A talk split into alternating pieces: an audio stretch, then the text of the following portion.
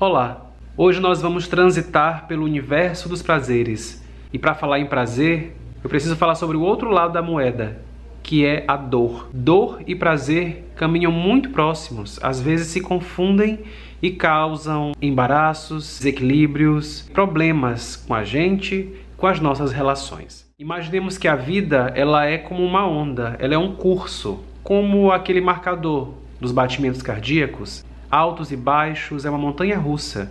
Momentos felizes, momentos tristes, momentos positivos, momentos negativos. Isso tudo é a vida. E assim é a dor e o prazer, o pico da onda e a baixa da onda. Imaginemos que para crescer, para seguir o fluxo da vida, precisamos passar por essas duas experiências sem nos apegar. A dor, ela vem para ensinar.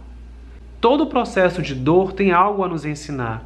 A criança quando sente o dente nascer, ela sente dor, às vezes febre, às vezes chora, incomoda, mas logo em seguida que ela passa pela dor, pela experiência de dor, ela vai poder experimentar o prazer em mastigar o seu próprio alimento. A dor do parto, que dói tanto para a mãe quanto para a criança, anunciando a mudança do ambiente uterino para o ambiente externo, para o mundo. Assim como a dor que o adolescente passa quando corta o cordão umbilical com pai e mãe segue para a vida. Então a dor é natural, a dor de um fim de ciclo, a dor de um término de um relacionamento, de uma despedida, de uma morte de alguém querido, de uma demissão, de uma frustração, de uma expectativa que não foi correspondida. As dores vêm nos ensinar, porque aquilo que não me mata me fortalece. Então a dor é um veículo de cura e de crescimento e de força e de posicionamento. O que complica é o sofrimento, que é a importância que eu dou para aquela dor. Qual é o valor que eu dou para aquela dor? Eu dou muito valor, eu me aprisiono nessa dor, se sim, eu paro aqui, ó, na parte de baixo da onda e não sigo para a próxima. Eu tranco o fluxo da vida. E se eu reprimo o fluxo da vida, eu estou dizendo o quê? Estou dizendo sim para a morte. Porque como eu falei, o movimento dos batimentos cardíacos só para quando pi, morte. Então, todas as vezes que eu ou me aprisiono na dor ou me aprisiono no prazer, eu estou dizendo não quero continuar, eu quero ficar aqui. Eu estou apegado com isso. Estou apegado com minha dor ou apegado com o meu prazer. O prazer, ele é sadio, ele faz parte tanto quanto a dor. Um complementa o outro. Depois de um momento difícil, de dor, de perda, de renúncias, de desapego, é importante que a gente se dê o prazer, que é como desestressar, que é dar uma compensação, um alívio para o corpo e para a mente por algo que foi doloroso e difícil, por aquela batalha que você venceu ou passou ou continua passando. E muitas pessoas se aprisionam na dor porque ela é tão traumatizante que ela não quer mais continuar, não quer saber de nada. É aquela mulher, por exemplo, que foi traída da pior forma e ela não quer mais saber de homem. É aquele homem que foi traído e ele não quer mais saber de nada sério. E aí ele não se permite os prazeres das relações, da confiança, da aventura sadia entre um casal. É aquela pessoa que passa pelo que for e ela se fecha para a vida. Ela literalmente interrompe o fluxo. E aí ela vai o que? Deprimir, ela vai definhar, ela vai literalmente morrer. A dor é tão importante para o crescimento que as pessoas que conhecem, que fazem musculação, podem falar sobre isso. Quando estressa o músculo fazendo a hipertrofia, dói. Mas logo no momento de descanso, ou seja, durante o sono, esse músculo que foi estressado, ele cresce, ele vira tônus muscular. E se você não faz atividade física, não sente a dor do crescimento, você vai sentir a dor do sedentarismo, a dor do enferrujar.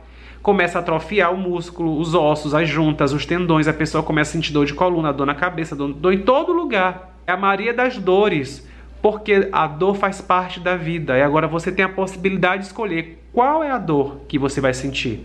A dor que vai te impulsionar para a vida, a dor que vai fazer o teu músculo crescer, a tua mente expandir, ou a dor que vai te colocar no fundo de uma cama, que vai mostrar o quanto você é derrotado, o quanto você se sabota. Tem pessoas que se aprisionam tanto na dor como uma chantagem emocional. É a criança ferida também. Quem não quer crescer é a criança que quer ficar na infância o tempo inteiro, seja porque essa infância foi boa ou porque essa infância foi traumatizante. E aí utiliza a dor como uma forma de chantagear, de manipular, de dizer, olha, como a culpa é tua de eu estar assim, a culpa é tua de eu ser infeliz, de eu estar gordo, de eu estar velho, descuidado. Não.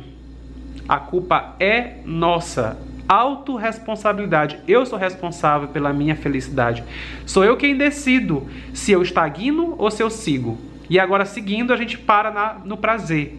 O prazer é como eu falei, é aquele momento que você se dá o leve, o alívio, que você diz: eu mereço, eu posso me recompensar, eu posso me dar o luxo. É até o dia do lixo, se você quiser, mas com consciência, com maturidade. Porque se você estaciona no prazer, você fica escravo dele. E o prazer é algo muito perigoso, porque ele te leva para um processo de autopunição. No primeiro momento, ele vai te dar tudo aquilo que você deseja. Ele vai fazer você virar os olhos e gozar dos seus prazeres, seja na comida, seja no sexo, na pornografia, na masturbação, no jogo. Só que se você não lida com ele com maturidade, ele vai te castigar, ele vai te prender.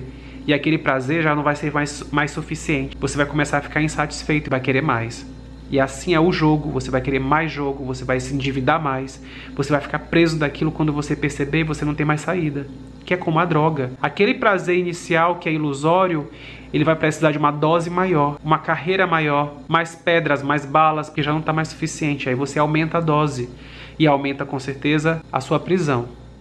A pornografia vai te aprisionar dando aquele prazer rápido e fácil, você imaginando aquela pessoa que nunca vai ter do teu lado, porque ela é tão perfeita, tão incrível, né, padrão, e você é tão normal. Você não tem o tamanho daquele documento, você não tem a beleza daquela pessoa, mas virtualmente, no seu mundo imaginário, você pode ter tudo. E aí ele te seduz com aquele prazer momentâneo, gratuito e rápido, e você vai se escravizando, vai se aprisionando e vai querendo mais e mais e mais, ao ponto que você chega mais na frente e percebe que você já não tem mais relação sadia com gente real, você não consegue nem se dar prazer e você fica dependente do pornô. Assim como você fica dependente do videogame, da comida e você começa o processo de quê? De autopunição. A relação tá tão doentia e aprisionante que você corre lá em busca do prazer e logo em seguida vem a ressaca moral e você se pune, culpa e vira uma relação de amor e ódio é uma droga, uma compulsão,